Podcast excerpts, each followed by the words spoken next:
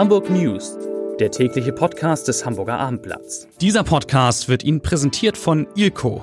Seit 50 Jahren Ihr Spezialist für die Herstellung von Designmülltonnenboxen. Wir haben die passende Umhausung für Ihre Mülltonne. Und neu Fahrradständer und Fahrradparker für den privaten und auch öffentlichen Bereich. Weitere Informationen finden Sie unter www.ilco-beton.de und www.ilco-metall.de.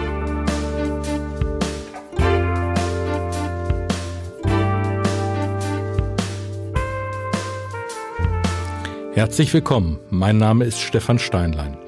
Heute sind wieder drei wunderbare Kollegen zu Gast im Abendblatt Podcast Studio. In den Gesprächen mit ihnen geht es um einen Regionaljet, der Airbus Ärger bereitet, erneut um das Aus für einige katholische Schulen in der Stadt und um, einen umstrittenen Ex-Politiker, der zurück an der Hamburger Universität ist. Und dessen Auftritt heute, die erste geplante Vorlesung, hat Tumulte ausgelöst. Doch zunächst, wie üblich, drei Nachrichten aus Hamburg. Alarm am Hamburger Flughafen. Wegen eines verdächtigen Gepäckstücks hat die Bundespolizei am Airport die Gepäckbänder zur Aufgabe der Koffer für dreieinhalb Stunden gestoppt. Während dieser Zeit durfte kein Gepäck eingeladen werden. Im Gepäckkeller, das ist da, wo sich die Koffer befinden, bevor sie in den Flieger verladen werden, war Alarm ausgelöst worden und um 14 Uhr gab es dann allerdings Entwarnung. Die zweite Nachricht. Es hat schon beinahe Tradition beim HSV, dass missliebige oder wechselwillige Spieler zur Jugendmannschaft versetzt werden. Heute Travis, allerdings auf eigenen Wunsch, der nicht mehr ganz so jungen Kyriakos Papadopoulos. Das Mentalitätsmonster, wie man ihn gerne nennt, trainiert ab sofort mit der U21. Äh, Im Winter will er den Verein verlassen. Das war auch das Hauptmotiv für ihn. Und die dritte Nachricht rankt sich auch um den HSV, äh, aber jetzt eine sehr positive. Das sollte nämlich die Diskussion um die Identität von Profi Bakary Yatta endgültig beenden.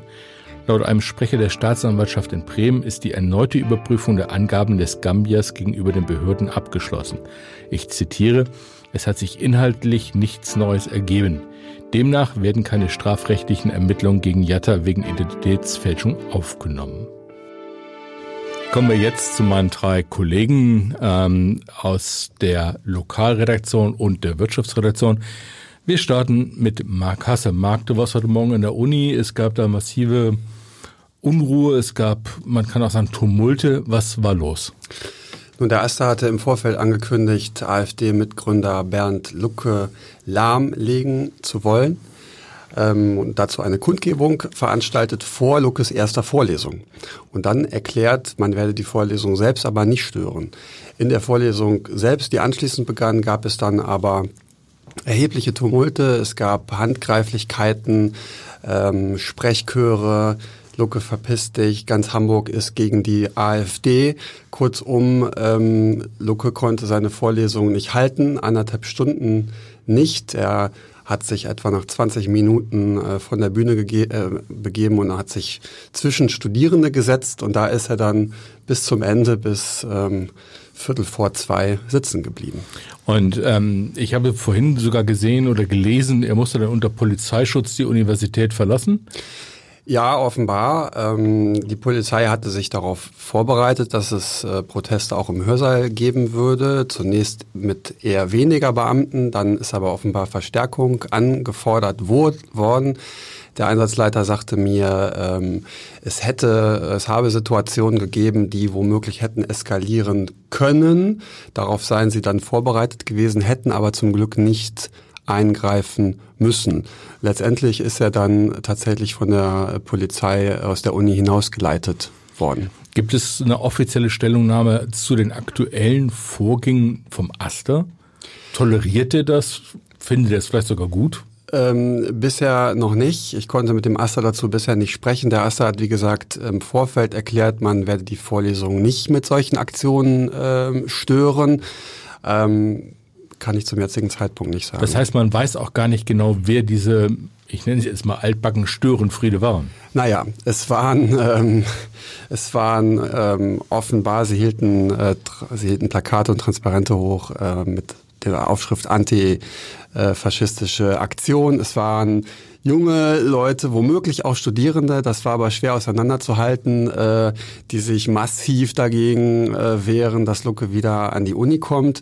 Es gab wiederum eine andere Gruppe, etwa 100, 120, wahrscheinlich auch überwiegend Studierende, die äh, in den Reihen acht bis zehn saßen und überwiegend schwiegen und sich nicht an diesem Protest mhm. beteiligen. Aber die Protestler, das waren knapp 300, waren deutlich in der Überzahl.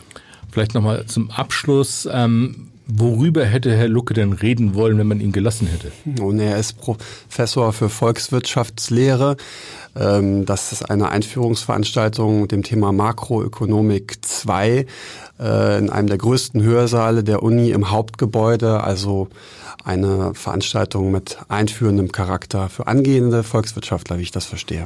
Gut, wir sind gespannt, ob es in der nächsten Woche dann zu ähnlichen Tumulten äh, kommen wird. Wir werden berichten. Vielen Dank, Marc. Ich komme zu Peter Ulrich Meyer, Dauergast in dieser Sendung. Lieber Peter, ähm, es gibt einen, einen Aufschrei, kann man das so sagen, von Kathol überzeugten Katholiken gegen die Schulschließung, über die wir schon mehrfach in dieser Runde hier gesprochen haben. Äh, was ist aktuell? Was ist passiert? Ja, also die Kritik an den Schulschließungen gibt's ja in der Tat schon lang, seit sie Anfang äh, des vergangenen Jahres vom Erzbistum verkündet wurden. Jetzt ist es so, dass eine Reihe relativ prominenter Katholiken, zum Beispiel Eugen Block oder Alexandra von Rehlingen, ähm, einen externen Unternehmensberater beauftragt haben, der tatsächlich Zugang zu den Finanzen des Erzbistums Also das Bistum hat, hat ihm die zur Verfügung gestellt. Ja, und, ähm, und da, dabei ist rausgekommen, nach Auffassung dieses externen Gutachters, dass das Erzbistum tatsächlich wesentlich reicher ist, als der Erzbischof und der Generalvikar es bislang dargestellt haben. Und die Gruppe der engagierten Katholiken zieht daraus den Schluss, diese Schulschließungen, sechs Schulen sind ja schon geschlossen worden, äh, waren nicht erforderlich. Das Erzbistum ist reich und nicht etwa arm. Und das tun die aber auch mit sehr markigen Worten. Ja, das kann man so sagen. Und sie setzen dem Erzbischof eine Frist von 14 Tagen, innerhalb der er, äh, innerhalb der er die äh, Schulschließungen zurücknehmen solle. Gut. Und äh, welches Druckmittel haben Sie? Also eine Frist setzt man, wenn man ähm, ja. in der, etwas in der Hinterhand hat. Was ist hier es noch möglich? Es sind, es sind äh, sehr engagierte und sehr überzeugte Katholiken und äh, tragen so ein bisschen das Herz auf der Zunge. Äh, tatsächlich sind ihre besten Argumente, die äh, an, ist, ist die Analyse der, der Finanzen des Erzbistums. Nun ist es wie immer so, dass man die Dinge auf unterschiedliche Art betrachten kann. Es geht zum Beispiel um Pensionsrückstellungen. In welcher Höhe sind sie wirklich nötig? Muss man sich an privatwirtschaftlichen Unternehmen orientieren, was die Höhe angeht, oder muss man es nicht? Muss man andere Maßstäbe anlegen? Also in Wahrheit kommt man dann sehr in die Details. Ähm, mhm. Aber es ist nochmal eine kräftige Stimme, ähm, die daran erinnert, dass die ähm, katholischen Schulen hier in Hamburg ja ein sehr gutes Renommee haben. 21 gab es, jetzt werden es in Zukunft voraussichtlich 15 sein, ähm, und die daran erinnern, dass ähm, es eigentlich etwas gibt, was hier erhalten werden sollte. Hm. Ist eine kräftige Stimme, aber wird diese Stimme auch durchdringen ins Bistum hinein? Wie schätzt also du das wenn ein? man wenn man es jetzt ähm, sagen wir mal unter taktischen, strategischen Gesichtspunkten sieht, dann wäre eine eine weniger offensive äh, Reaktionsform wahrscheinlich klüger gewesen und man könnte ins Gespräch kommen. Dieser Gesprächsfaden zwischen dem Erzbistum und der Adventsrunde, so nennt sich dieser Zusammenschluss, der ist einstweilen abgerissen. Mhm. Gut, wir werden uns weiter um diesen Fall kümmern und dranbleiben. Vielen Dank, Peter. Kommen wir zum dritten Gast heute. Auch ebenso ein Dauergast hier, Volker Meester aus der Wirtschaftsredaktion. Volker, wir wollen heute über Probleme sprechen, die Airbus zurzeit hat. Ähm, es geht um Triebwerksprobleme. Bei welchem Flieger? Ja, diese Probleme äh, treten auf bei Flugzeugen des Typs A220. Äh, klingt äh, manchen vielleicht ungewohnt, diese Typenbezeichnung. Es gibt sie tatsächlich auch erst seit dem vergangenen Jahr, denn dieses Flugzeug ist eigentlich entwickelt worden von einem kanadischen Unternehmen von Bombardier, aber das Flugzeugprogramm ist eben von Airbus übernommen worden, um die Typenpalette sozusagen nach unten abzurunden. Das sind etwas kleinere Flugzeuge, als Airbus sie bisher hatte. Und welche Probleme sind jetzt bei diesen Maschinen eingetreten? Es gab drei Vorfälle seit Juli, im Juli, im September und jetzt äh, am vergangenen Dienstag. Äh, da gab es jeweils bei Flugzeugen äh, der Lufthansa-Tochter Swiss äh, Triebwerksschäden. Äh, und zwar solcher Art, dass in mindestens zwei Fällen auch Teile aus dem Triebwerk ausgetreten sind, also herausgeschleudert wurden, was natürlich schon äh, sehr ernst zu nehmen und, und gefährlich ist. Heißt es denn jetzt, dass ähm, Airbus alle Maschinen dieses Typs äh, am Boden hält, um sie zu überprüfen? Nein, das ist nicht so. Es gibt äh, eine Anweisung von Flugsicherheitsbehörden, äh, diese Maschinen äh, zu überprüfen. Das muss, muss äh, normalerweise in einem bestimmten Zeitraum nach Herausgabe dieser Anweisung erfolgen. Äh, Swiss hat das äh, jetzt auch gemacht, sehr kurzfristig und hat kurzzeitig äh, alle ihre 29 Maschinen äh, untersucht und sagt aber, dass bei denen, die man bisher untersucht hat, da nichts gefunden wurde. Wie muss ich mir das als, als ähm, Gelegenheitspassagier vorstellen? Ich sitze in der Maschine und ähm, ein komplettes Triebwerk fällt dann aus und äh, das zweite übernimmt oder äh, mir gruselt es jetzt schon bei der Vorstellung. Ja, alle Flugzeuge sind natürlich äh, so konstruiert, dass selbst äh, beim Start, wenn, wenn ein Triebwerk ausfällt, äh, das andere dann ausreicht. Man, man fährt dann da die Leistung hoch und äh, die Leistung reicht aus, um zumindest sicher umkehren zu können im schlimmsten Fall. Du hattest mir in einem Vorgespräch erzählt, dass es möglicherweise nicht nur ein Problem ist, dieses A220, sondern es auch zu einem Problem werden könnte, für einen anderen Typ Flieger von Airbus. Welchen und warum? Ja, das scheint so einfach äh, nicht zu sein. Äh, also im Grunde ist der A320 Neo mit einem Triebwerk, sagen wir mal, einer ganz ähnlichen Bauart ausgestattet. Äh, das ist auch, die Maschine, die auch in Hamburg entmontiert wird. Das ist äh, ein Flugzeug, was auch in Hamburg entmontiert wird. Äh, da gibt es zwei Triebwerkstypen. Der eine ist eben auch von Pratt Whitney und hat eine ganz ähnliche Bauweise. Aber an solchen Triebwerken sind diese schwerwiegenden Probleme offensichtlich noch nicht aufgetreten, auch wenn es große ja, Kinderkrankheiten mhm. mit diesem Motor gab, Zuverlässigkeitsprobleme. Okay, also es ist ernstzunehmender Vorfall, aber nichts, was Airbus jetzt in Panik versetzen würde.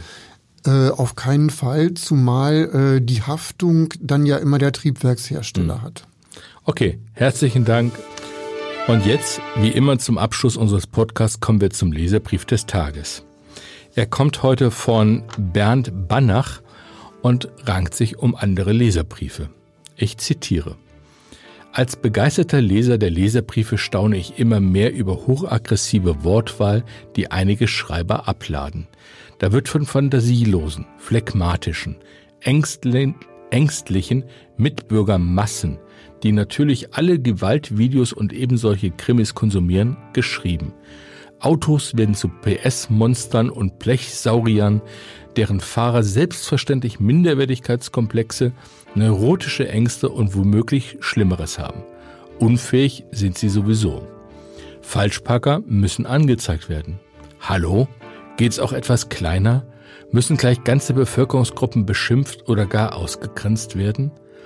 Auf welch hohem weißen Ross mit eingebauter Weisheit glauben einige Leserbriefschreiber zu sitzen?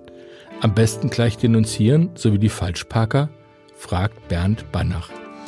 Damit verabschiede ich mich für heute aus dem Abendblatt Podcast Studio und sage Tschüss.